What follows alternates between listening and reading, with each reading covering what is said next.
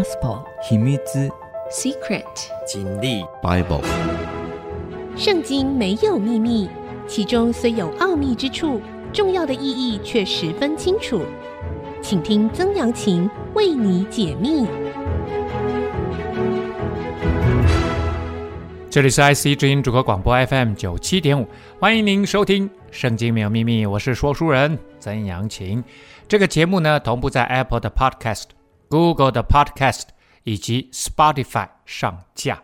现在 KKBox 也可以收听得到。如果您在 Podcast 上面收听，欢迎您按一下订阅，每一集就会收到我们的节目，收听非常的方便。上一次节目呢，我们说到了。以色列国呢，分裂为南北两国，北国称为以色列国，南国而犹大国呢，也面临了即将要灭亡的境界了。这个时候啊、也就是在犹大国的最后五位君王的时候，上帝差派了一位先知耶利米来到他们的当中。耶利米怎么劝说君王、劝说人民，他们都不愿意回转归向神。啊，特别是在最后的四位君王那个时代，所以呢，上帝要耶利米带出历史，说曾经有一群人呐、他们是利甲族人，他们在这个以色列的周边生活着，他们不是以色列人哦，哈，那他们在北国时期，以色列国耶户王的时代，就是 B.C. 差不多八百三十年的那个时候，他们有一个祖先。利甲族，他们的族人的祖先呢，约拿达，他吩咐他们说啊，也就是吩咐他的后人说，你们子孙永远不可以喝酒啊，你们是游牧民族，不要盖房子，不要农耕，不要种葡萄园。结果呢，他们就这样子，两三百年来，他们就谨守遵行他们的祖先约拿达所设下的这个规定。那。上帝就要耶利米去告诉以色列人说：“你看看，你看看，利甲族人，光是他们的祖先这样一讲，他们就谨守遵行两百多年，直到今日。你们呐、羞愧呀！上帝带领你们从亚伯拉罕时期，经过摩西带领你们出埃及，直到今日啊，直到今日，是好好几千年呐、”你们为什么不好好的跟随上帝呢？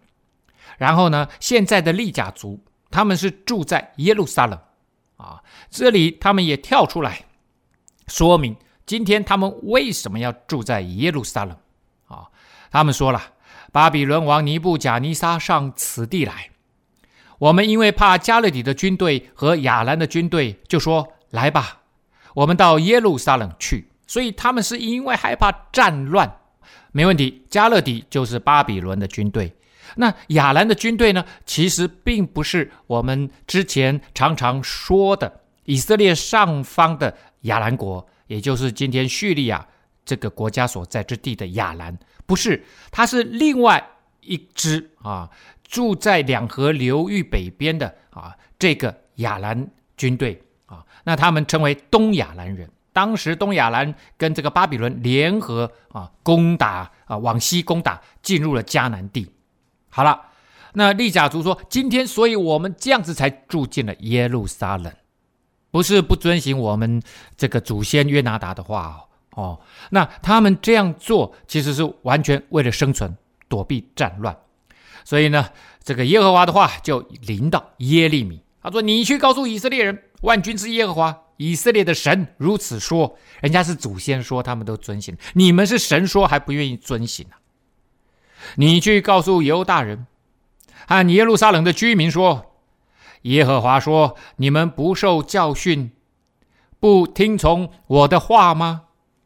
所以这才是上帝真正的心意呀、上帝是要以色列人顺服他，听从他的话，回转归向上帝。走上帝要他们走的正道啊！利甲的儿子约拿达所吩咐他子孙不可喝酒的话，他们已经遵行了，直到今日也不喝酒，因为他们听从先祖的吩咐啊。所以耶利米就接着说：“我从早起来警戒你们，你们却不听从啊！我从早起来差遣我的仆人众先知去，说你们个人当回头，离开恶道，改正行为，不随从侍奉别神，就必住在我所赐给你们和你们列祖的地上啊！只是你们没有听从我，也没有侧耳听啊！”上帝很喜欢讲侧耳听啊，哦，侧耳耳听就意思是说很注意、很专注的听啊、有些那个耳朵不好的人都喜欢侧耳听呐、啊。所以上帝的意思是要他们回转正道，这样子就能够在上帝赐给他们的土地上面能够蒙福，好好的生活啊。利甲的儿子约拿达的子孙能够遵守先人所吩咐他们的命。这百姓却没有听从我，所以上帝很清楚要做一个对比啊。因此，耶和华万军之神以色列的神如此说：“我要使我所说的一切灾祸临到犹大人和耶路撒冷的一切居民，因为我对他们所说的话，他们没有听从；我呼唤他们，他们没有答应啊。你看看，上帝从说话到呼唤，你就知道这真的是一个。”做爸爸的心呐、看到儿女们远离正道，哇，心里面真的是好着急啊，好伤心呐、耶利米对利甲族的人说：“万军之耶和华，以色列的神如此说：你们听从你们先祖约拿达的吩咐，谨守他的一切诫命，照他所吩咐你们的去行。所以万军之耶和华。”以色列的神如此说：利甲的儿子约拿达必永不缺人侍立在我面前啊！因为他们现在已经定居在耶路撒冷，而上帝遵守跟祖先之间的约定，所以上帝就说：好，以后你们就可以在圣殿当中来服侍我，成为帮助立位支派。在圣殿服侍的得力助手啊！你看看，上帝仅仅是因为他们遵守祖先的规范，上帝就爱他们啊，也用他们来激励以色列人，要以色列人也回转归向神啊。接着，这个耶利米又转过来对约雅敬啊，呃，利甲族这件事情就是在约雅敬年间提出来的啊。犹大王约西亚的儿子约雅敬第四年。啊，这个时候在不多 B.C. 六零五年、六零四年之间呢，耶和华的话临到耶利米说：“你取一个书卷，将我对你说攻击以色列和犹大并各国的一切话，从我对你说话的那日，就是从约西亚的日子起，直到今日，都写在其上。”其实耶利米呢，他从这个约西亚王哈，也就是。犹大国的倒数第五位王，他是一个好王啊，谨守遵行上帝的话语，然后做了很多宗教信仰的改革。之后呢，经过了约哈斯，到了现在约雅敬。其实之后还有两个王了哈，约雅斤跟西底家哈。那先先不讲，他从这个约西亚，他蒙呼召成为上帝重用的先知啊，这是 B.C. 六二八年的时候，到现在。约雅敬第四年，这是 B.C. 六零五年的时候，所以总共二十三年。上帝要他说，在这二十三年，我对你所说的话，你拿一个书卷来，把它写在上面。那写在书卷上面呢，当然就比较可信了。啊，有些时候那个口传哦，记忆不是那么清楚啊，就把它写下来。然后呢，要给以色列人好好的警戒他们啊。因为他现在其实受到拦阻哈，没有办法很顺利的可以来到君王的面前，因为大家都认为他是失败主义者，呃，认为他是投降主义者。那呃，有关于书卷以及书写这个先知话语的圣经这件事情呢，我们稍后一下回到节目的现场再跟大家来分享。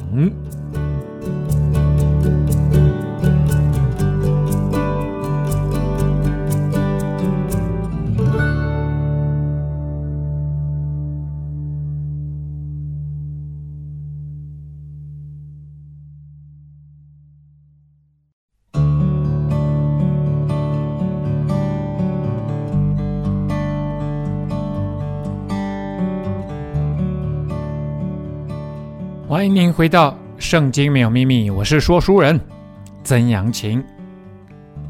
刚刚我们讲到了哈，上帝要耶利米去拿一个书卷啊，这个书卷呢，哎，是空白的。啊，呃，有两种前后呢，再加上木棍把它卷起来，另外一种呢是用羊皮卷，比较好的材质，比较好的哈，用那个皮条把它编起来，一样是两边会有这个木头把它卷起来啊。先跟大家来分享一下哈，B.C. 六零五年呢发生了一件事情啊，这个背景是这样，也就是巴比伦王尼布甲尼撒啊，他在加基米斯打败了埃及跟亚述的联军啊，这时候的埃及王呢是尼哥王，那加基米斯的位置呢在今天耶路撒冷以北大概六百七十公里的地方。是蛮北的，那其实这个地方是两河流域的最末端那里。那接着下来，尼布甲尼撒就往下挺进，要跟埃及啊，要好好的打一仗。在这个过程当中呢，他就攻取了，呃，在现今犹大国耶路撒冷西边啊海边的非利士人的一个城，叫做亚什基伦。之前我们讲过，大卫王跟菲利士人呢常常征战的时候，他们菲利士人其实有五大城市，其中一个就是雅什基伦。那巴比伦王已经把雅什基伦都攻下来了，耶路撒冷这个也非常危险了。这时候的南国呢，除了耶路撒冷以外，也没剩多少土地了啊，也没剩多少土，所以现在是非常非常危险的时刻。上帝呢，也叫耶利米把从约西亚的日子一直到今天啊，你跟你讲过的话都把它写下来，或者犹大家，我好赦免他们的罪孽和罪恶。所以，上帝的心意并不是一定要惩罚以色列人、犹大人。当然，他们犯了太多的过错，太长的时间不愿意认罪悔改。上帝说罚是一定要罚，可是真正的心意不是要惩罚。上帝不是虐待狂，上帝真正的心意是要他们回转归向神，走上正道。这也就是一个父亲对儿女的心意。一个父亲如果看到儿女离开了正道，心里一定非常的焦急啊！好希望儿女赶快回头，浪子回头嘛。这就是上帝真正的心意啊！所以呢，耶利米就招了尼利亚的儿子巴路来，巴路就从耶利米的口中将耶和华对耶利米所说的一切话写在书卷上啊，写在书卷上。那呃，耶利米就吩咐巴路说：“我被拘管了。”其实被拘管，他并没有真正被拘管，他应该是我被阻止了。原文是阻止，也就是很多人根本不想听你。耶利米所说的话，包括君王，所以这时候的约雅敬说不定也派人就说：“你根本不要让他进来啊！”所以我不能进耶和华神的殿，我连圣殿也进不去，也不能来到宫殿啊，来到君王面前。所以呢，你帮我抄录啊，帮我抄录。那抄录要怎么办呢？我们先来讲哈，抄写圣经这件事情。好，稍微先介绍一下巴路啊，巴路呢，这位先生，他是一位职业的文士。如果在新约圣经里面看到文士，那大部分都是研究圣经、解释圣经的学者啊，他们都是非常渊博知识的。可是呢，在这个旧约里面谈到文士，他其实是还有抄写圣经的一个专业人士，他地位呢应该是皇家御用的文士。有考古资料，为什么这样讲？因为有考古资料显示，这个有一些文件上面。有八路的名字的戳印，也就是上面有盖章，盖着八路，所以他应该是一个非常有名的文士，而且呢，主要是在宫中服侍君王的啊，他是一个非常厉害的职业的这个专业的文士啊，抄录圣经的。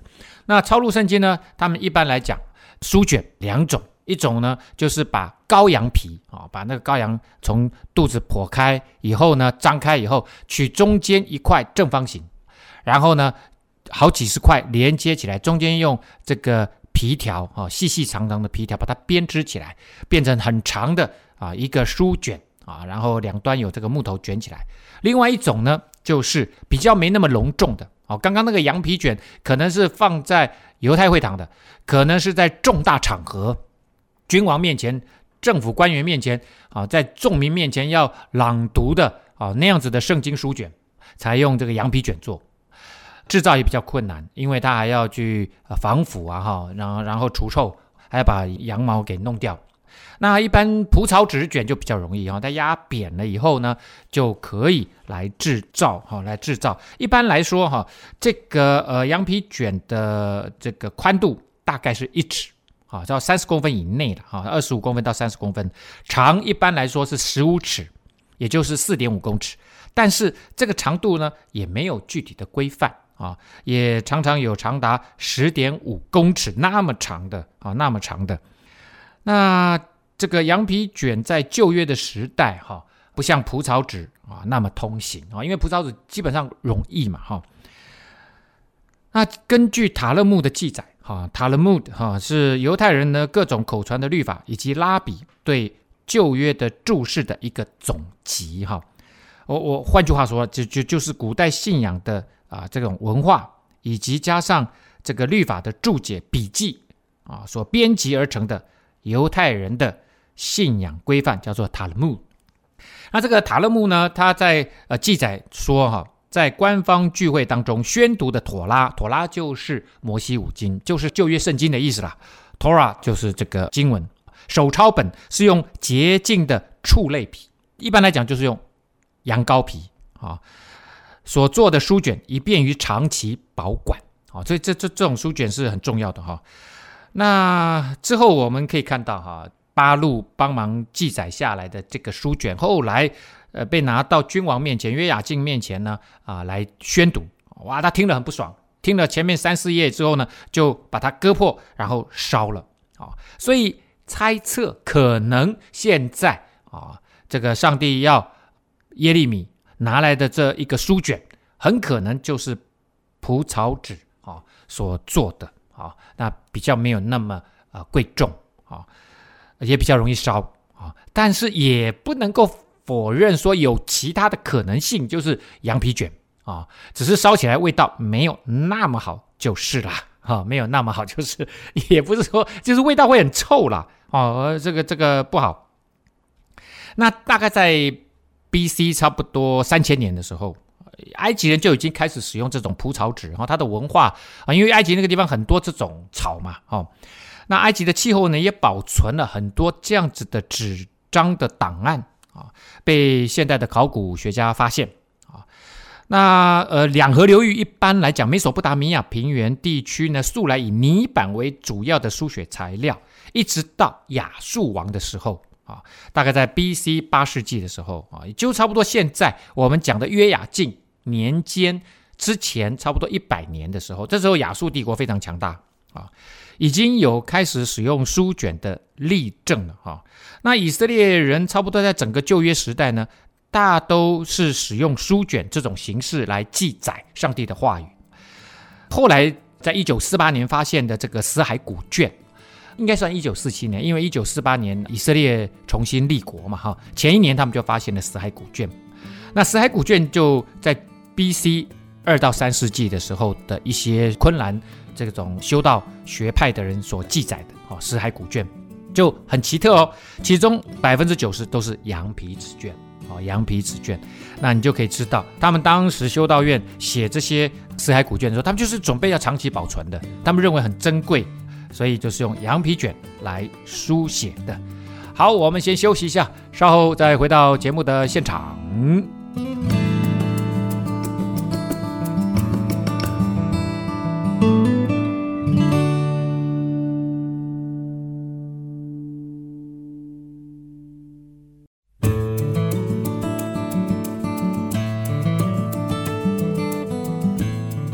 欢迎您回到《圣经没有秘密》，我是说书人。曾阳晴，好的，我们刚刚讲到了哈那个书卷啊，耶利米呢，这个是蛮珍贵的一段记录哈，因为、呃、耶利米当时请八路专业文士呢来帮他抄写经文，可以让我们看到了哈，至少有一种方式是先知请人就直接把他上帝给他的话语就写下来，变成我们今天的圣经啊圣经。然后耶利米就跟巴路说了：“我被这个阻止啊，没有办法进去圣殿里面哈，因为他们会有些时候会在圣殿的门口宣读上帝的话语有些时候呢，会跟政府官员、跟长老；有些时候会直接跟君王讲哈。好了，所以他就跟巴路说：“你要去趁禁食的日子，在耶和华殿中将耶和华的话，就是你从我口中所写的书卷上面的话，念给百姓和一切从犹大城邑出来的人听啊。”我们刚刚讲了哈，这个时候其实已经是巴比伦。啊，在加基米斯啊，打败了亚述帝国啊，打败了埃及国啊，然后呢，往下也攻占了，打败了非利士人的亚斯基伦这个城市。所以呢，这个耶路撒冷呃，显然已经在这个宣告要禁食啊，要好好的祷告，这个都不是定期举行的哈，通常是国家有重大状况的时候啊，特别的呃一个一个呃呃时间啊来悔改。大家还记得吗？很久以前我们讲过了，约拿啊，在大鱼的肚子里面三天的这位先知，上帝要他去亚述啊。我们现在讲的这个，呃，亚述那时候的亚述帝国还没有强大起来哈，要去亚述国尼尼围城，跟他们宣讲上帝要他们悔改啊，所以禁食啊，果然后来他们的君王跟他们的人民一起都悔改了，上帝就饶恕他们。所以呢，禁食第一个是希望能够悔改啊，让上帝改变心意；第二个呢是祷告，希望祷告能够蒙应允。那我们之后会讲一个故事，以斯帖啊，这是被掳之后的一个皇后以斯帖，她在最后关键时刻啊，希望能够挽救啊犹大人的命运的时候，他们就是要希望所有的犹大人都为他进食祷告，这就希望祷告能够蒙上帝应允的意思啦。啊，那第三个呢，像在新约里面常常会讲哈，我故意不吃饭，是能够让肉身，让我这个身体听我的灵，臣服于我的灵，让我能够更敏感，知道灵里面的需要，好好的来祷告。好，那耶利米要八路去禁食的日子，宣讲他的话语，而不是宣讲上帝的话语了哈。这是因为如果真的大家都在禁食祷告。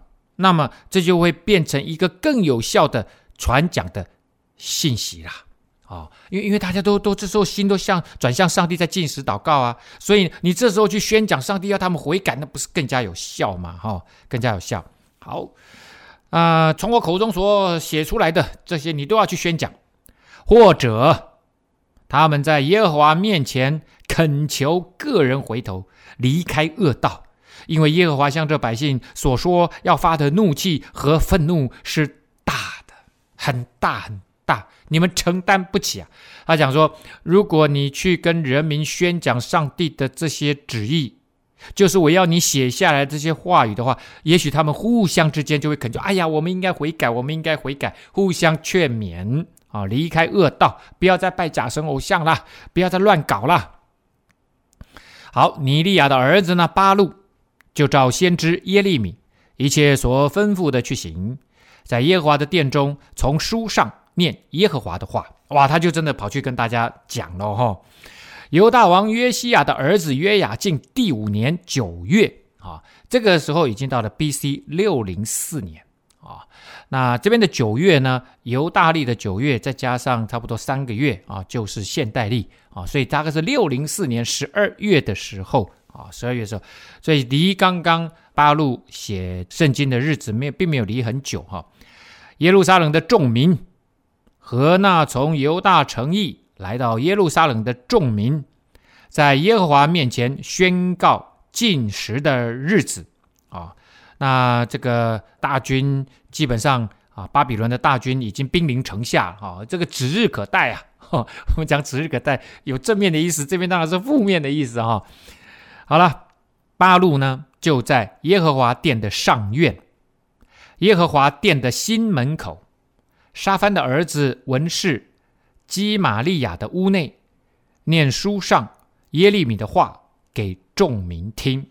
好，那这是八路第一次宣读上帝的话，在哪里宣读呢？在圣殿门口，向谁宣读呢？向众民。宣读给大家听啊，给大家听。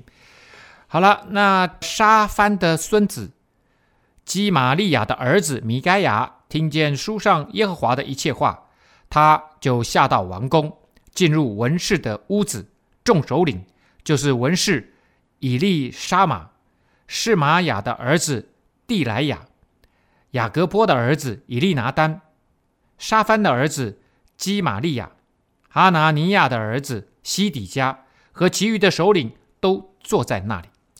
所以呢，哎，这个人米盖亚他听到了。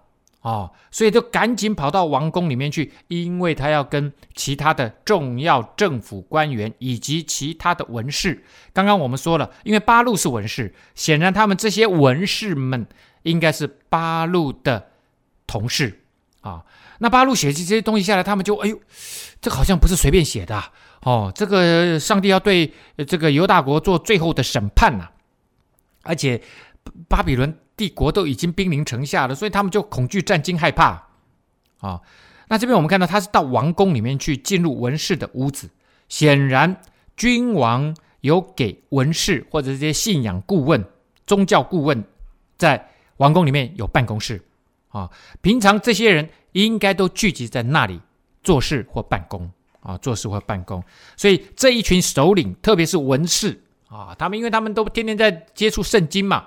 哦，天天在接触这个先知的话语的人嘛，哦，所以他们就哎呦非常警醒哦，哦，于是米该亚就对他们述说他所听见的一切话，就是八路向百姓念那书的时候所听见的。哦，八路在对众民传讲这些话语的时候，米该亚说：“我刚刚听到了这些神的愤怒是要临到我们呐、大家看看要怎么办呢、啊？”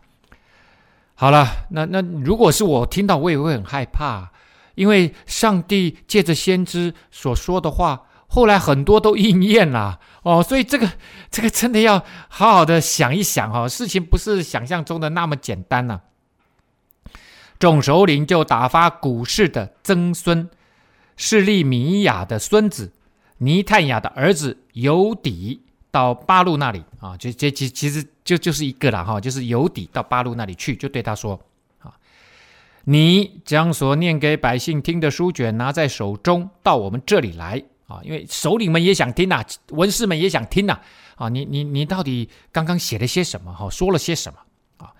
尼利亚的儿子巴路就手拿书卷到他们那里去，对他们说，请你坐下。念给我们听啊！不，他们对他说了：“你坐下，坐下，念给我们，你慢慢念啊！”所以这是第二次宣读啊，在众首领文士面前啊。那这个一读为什么要坐下来？因为读很久啊。那个书卷里面记得是神在二十三年内对耶利米所说的话，这个这个很多啊哈。当然不会是今天耶利米书卷旧约的全部，但是至少也一半了哈，也一半了。他们听见这一切话就害怕，面面相关，对八路说：“我们必须将这一切话告诉王，太可怕了。这个这个亡国的时候已经不远了，好、哦，太恐怖了。这个要血洗耶路撒冷了，哦，大家都很害怕，说这个一定要去告诉王。啊、他们就问八路说：‘请你告诉我们，你是怎样从他口中写这一切话的呢？’八路就回答说。”他用口向我说这一切话，我就用笔墨写在书上。啊，那个时候的墨呢，通常用烟灰或者是炭黑炭，加上树脂或者是橄榄油混合而成为墨，把它写下来。我们休息一下，稍后再回到节目的现场。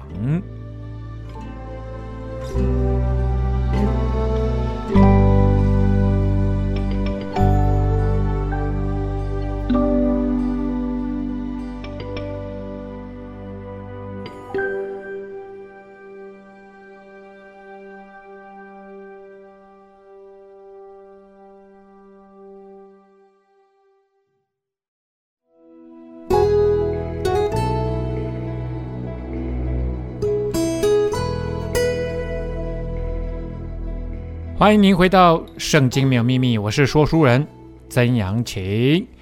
刚刚我们讲到了耶利米要巴路把上帝对他所说的话，二十三年来上帝传给他的一切的话，我我想他自己应该有做了很多笔记了哈，也不可能就全部都记在脑袋瓜里面那么厉害啊，然后告诉了巴路，请巴路把它写下来，而且呢，请巴路去到圣殿，去到这个神要他去的地方，去宣读上帝对于犹大国的一切的旨意。结果呢，没想到对于呃人民传讲完了，在圣殿面前啊，在圣殿前面传讲完之后呢，哎，首领也想听，这些文士、这些政治首领也想听。听完了，他们都好害怕，就说不行不行不行，一定要告诉王啊！那他们就问巴路说：“你你是怎么写？你是怎么写这些东西的？”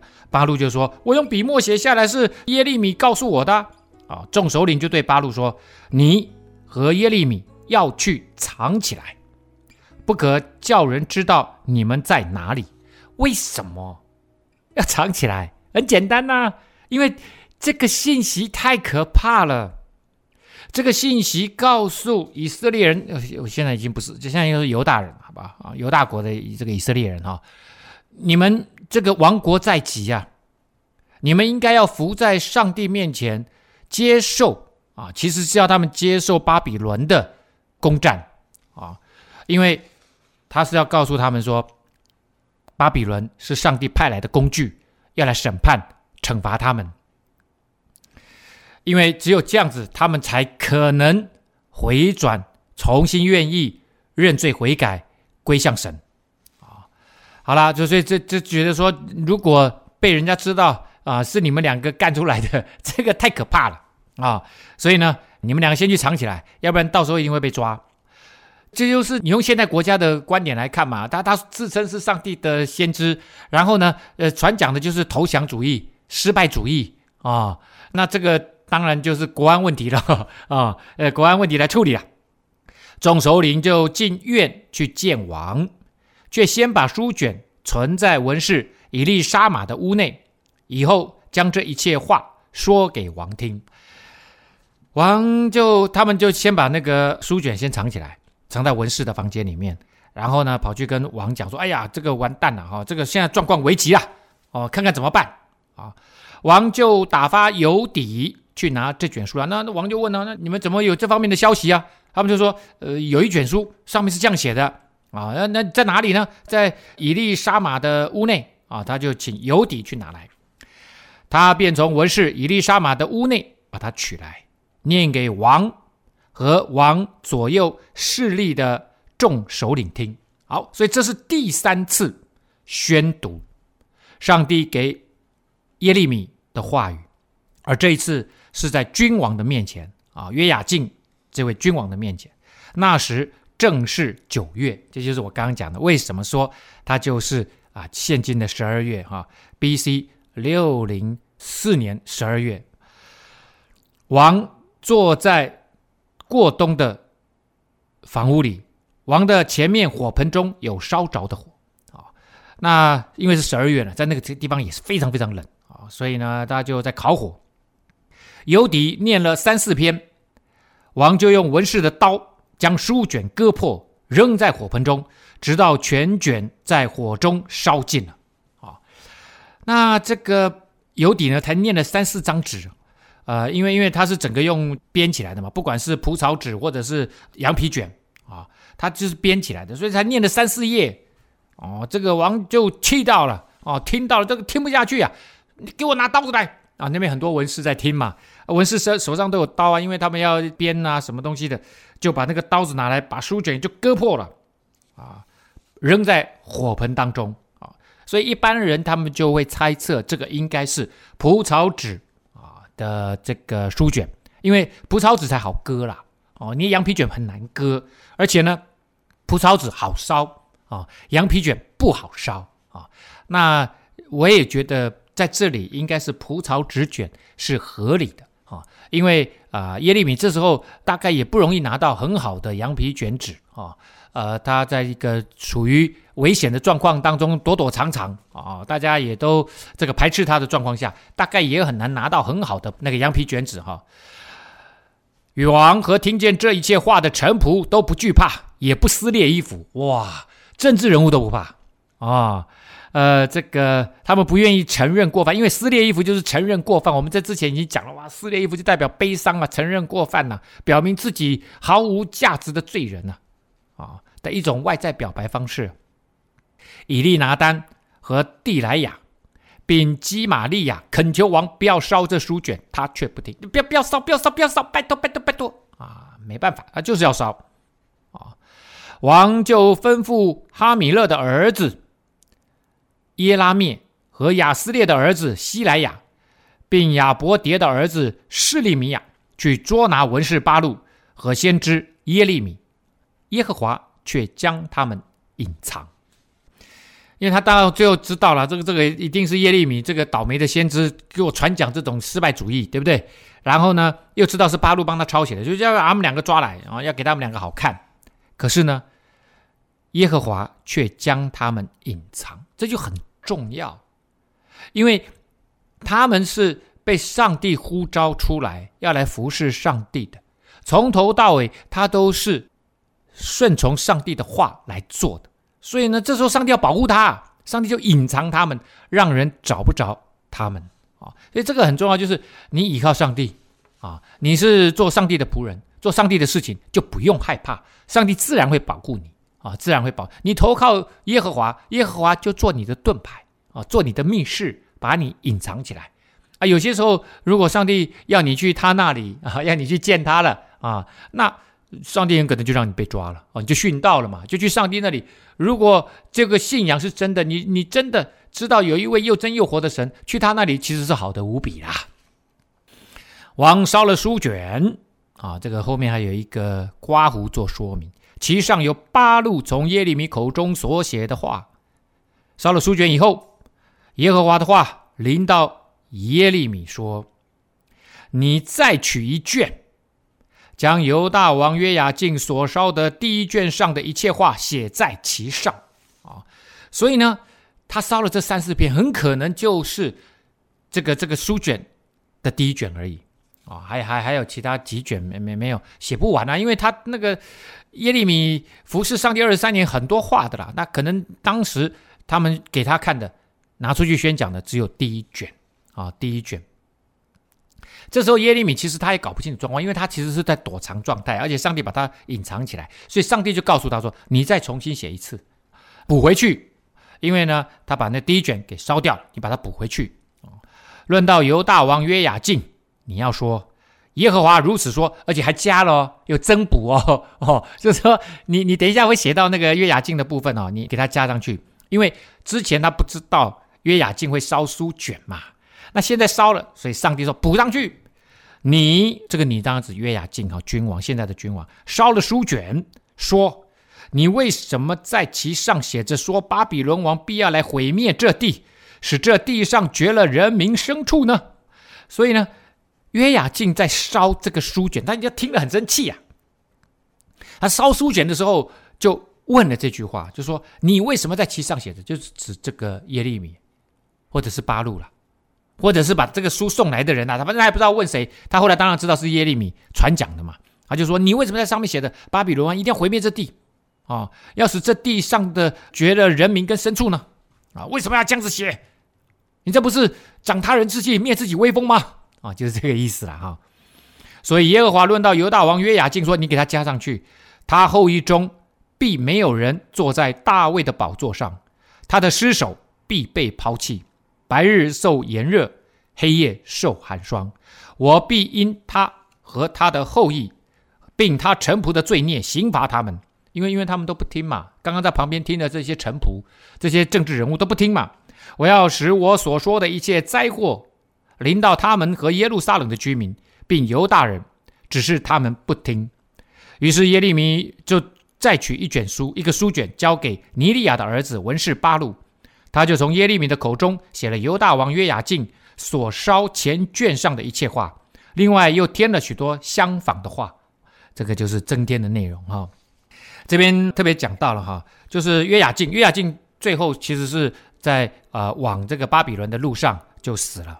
啊，然后呢，这个巴比伦王就立了他的儿子约雅斤，很好记，叫约雅敬的儿子约雅斤啊。约雅斤呢，其实啊被指定作为这个犹大王只有三个月的时间，哦，就被掳走了，就被掳走。那对于三个月啊，一上帝说必没有后后裔坐在大卫的宝座上。这坐在大卫的宝座上这件事情是，就是一个正常执政的状态下啊，你三个月不算，三个月根本连一年都还没过，这不算正常的。所以呢，啊，这个呃约雅金就被就当这个囚犯就被掳走了啊。